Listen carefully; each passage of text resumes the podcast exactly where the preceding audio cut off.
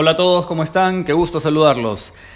Quisiera mm, hacerles algunos comentarios sobre las ternas que están ejecutando en estos días y que todavía en las siguientes semanas seguirán realizando. La terna es una ocasión excelente para practicar entre personas que están, digamos, al mismo nivel porque todas están participando de una certificación. Entonces, es una excelente ocasión para escuchar puntos de vista diferentes, para ver estilos de otras personas que tal vez sean distintos al tuyo, también para encontrarte con eh, distintas personas que están en el mismo esfuerzo que tú y que pueden enseñarte algo o que simplemente pueden observarte y a partir de ahí dar su percepción. Dicho eso, las ternas son una excelente ocasión para seguir aprendiendo. Lo que vendrá después de las ternas, como ustedes saben, ya serán las sesiones de coaching externa. Y ahí la persona que tengas enfrente no te va a poder decir mucho, porque efectivamente está haciendo el, está haciendo el rol de coachee. Entonces, aprovechemos este espacio como un espacio de aprendizaje. Y en ese sentido, un par de comentarios. El primero es el, el feedback que te da el observador cuando tú haces de coach el feedback que ese observador te da no es una calificación. Ese observador eh, está en un nivel de aprendizaje igual que tú. Por lo tanto, tómalo de esa manera. Tanto quien da el feedback como quien lo recibe comprendan que son dos pares dando el feedback desde su punto de vista. Ninguno de los dos es, es un coach mentor o, o un coach con experiencia y, no necesariamente, tiene la razón, simplemente es su punto de vista y como tal es tremendamente válido y abrámonos a eso. En segundo lugar, recuerde, el que da feedback, recuerda hacerlo siempre desde la conciencia de que está aprendiendo y por lo tanto con esa humildad y quien dice, mira, desde mi percepción lo que yo vi es esto y pues con mucho gusto te hago el favor de decirte mi opinión. Otro elemento ligado a, este, a, este, ejercicio de las ternas que hay que tener siempre en cuenta es que si son 20 minutos, efectivamente no puedes hacer una sesión de coaching completa. Eh, si quieres, puedes pedirle al grupo con el que estás practicando extenderlo un poquito y hacerlo de 30 minutos. Puede ser, no hay ningún problema, eso es cuestión de que ustedes se pongan de acuerdo. El punto es que, dado que son 20 o 30 minutos, eh, no puedes tener una sesión de coaching completa y no vas a poder recorrer todos los pasos. Y probablemente ni siquiera puedas evidenciar todas las maestrías. Por lo tanto, cuando el observador vea la rúbrica y vea los pasos, pues simplemente habrá cosas que no se hicieron porque no se pudieron hacer. Y no pasa nada. Lo que hay que evaluar, lo que hay que ver si es que, si es que tal lo hizo el compañero, es con respecto a lo que sí dio tiempo de hacer. Probablemente entonces en una sesión, mini sesión de 20 minutos, en una práctica, tendrás posibilidad de hacer seguramente el paso 2, el paso 3, de repente te salteaste luego al paso 5 y hasta ahí pudiste llegar. Entonces se habla sobre eso, no sobre todo lo que no se hizo porque efectivamente el tiempo puede haber no sido suficiente. Otro comentario y esto ya va más allá de las ternas, pero nos han hecho llegar esta pregunta, así que aprovecho la ocasión para, para hacer el comentario, es el siguiente.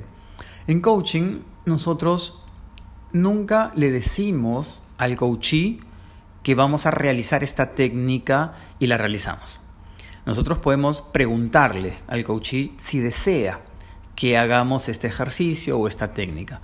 Por ejemplo, le podemos decir, oye, eh, conozco esta herramienta, no sé si quisieras practicarla conmigo, ¿no? Eh, o conozco este ejercicio de respiración, no sé si te gustaría eh, que te lo enseñara.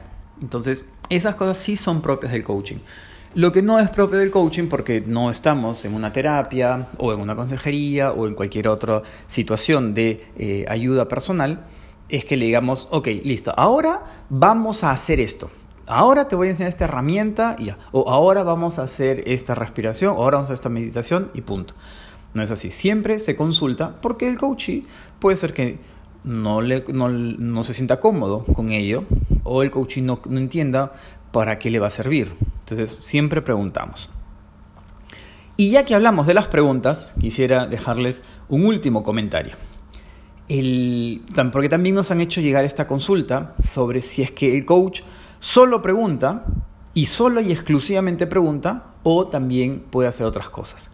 La respuesta es el coach sí puede hacer otras cosas siempre y cuando esas otras cosas no sean sugerencias ni consejos de acción. Entonces, además de las preguntas, que claramente es la herramienta principal del coach, el coach también puede, por ejemplo, reflejar, es decir, oye, qué interesante, mira, cuando tú me has dicho esto y, y, repites su palabra, cuando tú has dicho eso, a mí me generó la siguiente impresión. No sé qué piensas de la impresión que me generó a mí. Entonces ahí estás reflejando, ¿no es cierto? O el coach también puede decir, puede resumir, ¿verdad? Y eso no es una pregunta. Puede ok, mira, interesante, me has dicho A, me has dicho B, me has dicho C. Y a partir de ahí, en todo caso, puedes saltar una pregunta. Pero ahí estás resumiendo.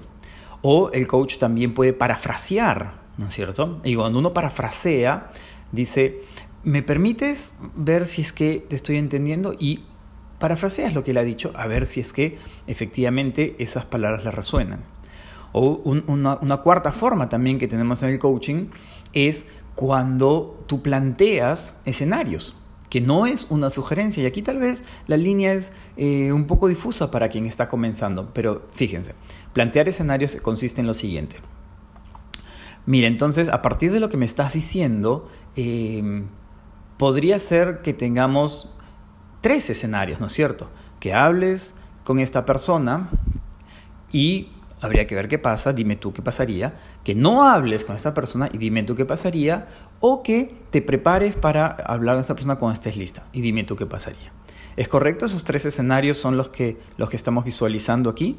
Tú no le has sugerido nada, tú has planteado escenarios y eso es válido, porque esos escenarios no los has planteado de tu mente, sino de lo que el coaching mismo te está trayendo en la conversación.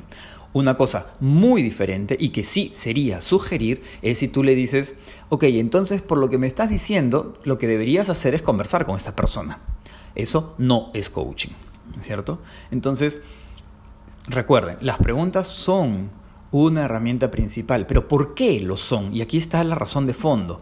Porque en el coaching nosotros buscamos siempre despertar la conciencia, liberar las fuerzas interiores, ayudar a que el coachee avance. Entonces, para lograr eso hay muchas formas. Una de ellas son las preguntas, pero no es la única. Lo que siempre tenemos que hacer es dejar que el coachee encuentre su camino de desarrollo personal desde la liberación de sus fuerzas interiores. Recuerden, en coaching antropológico, uno de los elementos esenciales que trabajamos y que nos diferencia también de otras escuelas es la liberación de las fuerzas motivadoras y empoderadoras para que sean esas fuerzas interiores las que permitan que el coaching genere cambios sostenibles y profundos en su vida, ya sin contar con nuestra presencia. Entonces, para que se liberen esas fuerzas, es que usamos estas preguntas, o usamos la paráfrasis, o usamos el reflejar, o usamos el planteamiento de escenarios, en fin, y tantas otras herramientas dialógicas que ustedes han visto en la certificación. Muy bien, que tengan un lindo día y nos vemos en una próxima ocasión.